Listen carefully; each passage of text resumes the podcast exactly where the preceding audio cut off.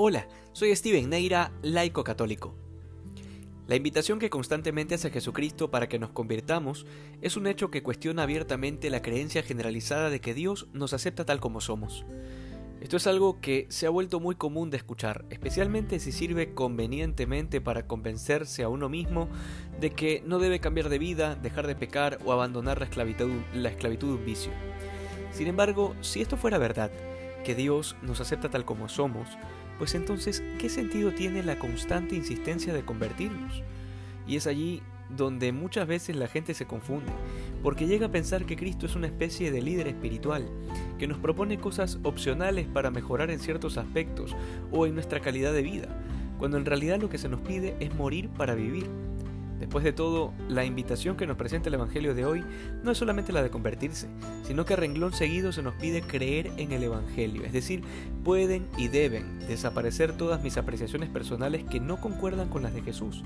Respecto de la vida, de Dios, del mundo, de los hombres, la conversión, como dice San Pablo, es un cambio de mente, una transformación total de los criterios.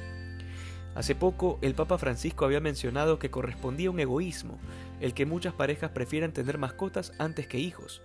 Y esto desató una polémica tremenda, cuando en realidad esto es algo que la Iglesia lo viene enseñando desde que Cristo la fundó hace 21 siglos. Y es entendible que es un escándalo para la gente que no es cristiana, para la gente que no ha aceptado el Evangelio y por ende no se ha convertido. Pero llama la atención que esto ha escandalizado también a católicos a gente que se supone que se ha adherido a ese cambio de mentalidad que exige el reino de Dios. Sin embargo, podrán estar muy bautizados, pero su corazón está lejos del Evangelio y sus criterios siguen siendo mundanos. Darle a los animales eh, el lugar que corresponde a las personas denota un desorden afectivo y de prioridades que en ningún caso es compatible con el pensar de Cristo que claramente vemos en los Evangelios. Y estos detalles son importantes, porque al final el Señor nos pide dejar nuestras redes, es decir, abandonar nuestras seguridades terrenas para permitir que sea Él quien dirija nuestra vida. Solo así podremos ser verdaderamente pescadores de hombres, instrumentos de Dios que sirvan a la expansión del reino. Que hoy seamos más santos que ayer. Dios te bendiga.